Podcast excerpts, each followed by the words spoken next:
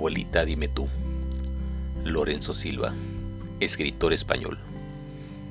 El inspector observó detenidamente a la mujer. Según su documentación, contaba 73 años. Los aparentaba e incluso algunos más, aunque quizá fuera por el efecto de la sorpresa y el mal trago del encierro, que la habían mermado un poco.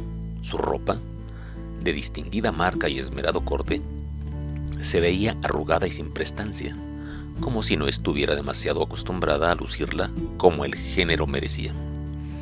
El trabajo de peluquería que había dado forma y color a sus cabellos aparecía también algo arruinado.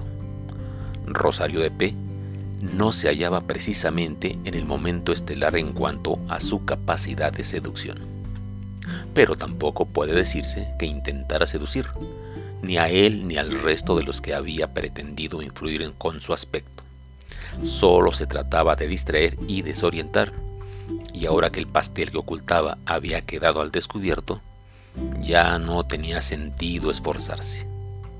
Por eso estaba así, desvencijada sobre la silla, con la mirada gacha y ausente, y en el semblante un gesto que oscilaba de la indiferencia a la abulia no exentas de cierta aprehensión.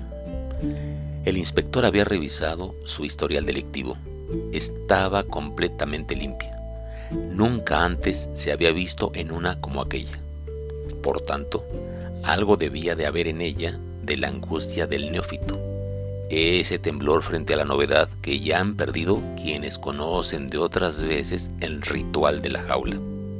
Con todo, Rosario mantenía el aplomo que a veces brota de la desesperación. Era por eso, porque ya no esperaba nada de la vida, por lo que aquella mujer había aceptado aquel encargo.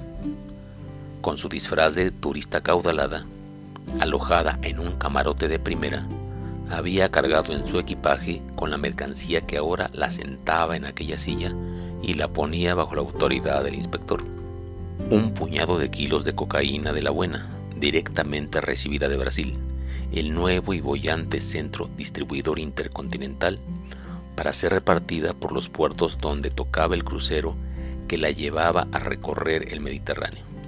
Mala pata para ella que el eslabón anterior de la cadena estuviera vigilado. El inspector le hizo la pregunta.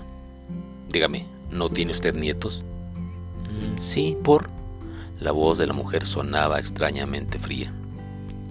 Ese polvo era para fundirles el cerebro a chicos como ellos, que también tienen abuelos. ¿No se lo planteó nunca? Rosario pensó entonces en sus nietos, ese puñado de egoístas malcriados, dignos herederos de los dos haraganes que continuaban sangrándola, aunque ya solo podía repartir una escasa pensión de viudez. Recordó cómo Jessie, la pequeña, se había limpiado de la cara el último beso que le había dado, después de apoderarse sin gratitud del huevo kinder que le llevaba. Con mayor motivo, dijo para desconcierto del inspector, la esperaban ocho años de cárcel. Deseó que a ningún tonto compasivo le diera por soltarla por su edad. Allí la pensión iba a rendirle más que en la calle. Y sería toda para ella.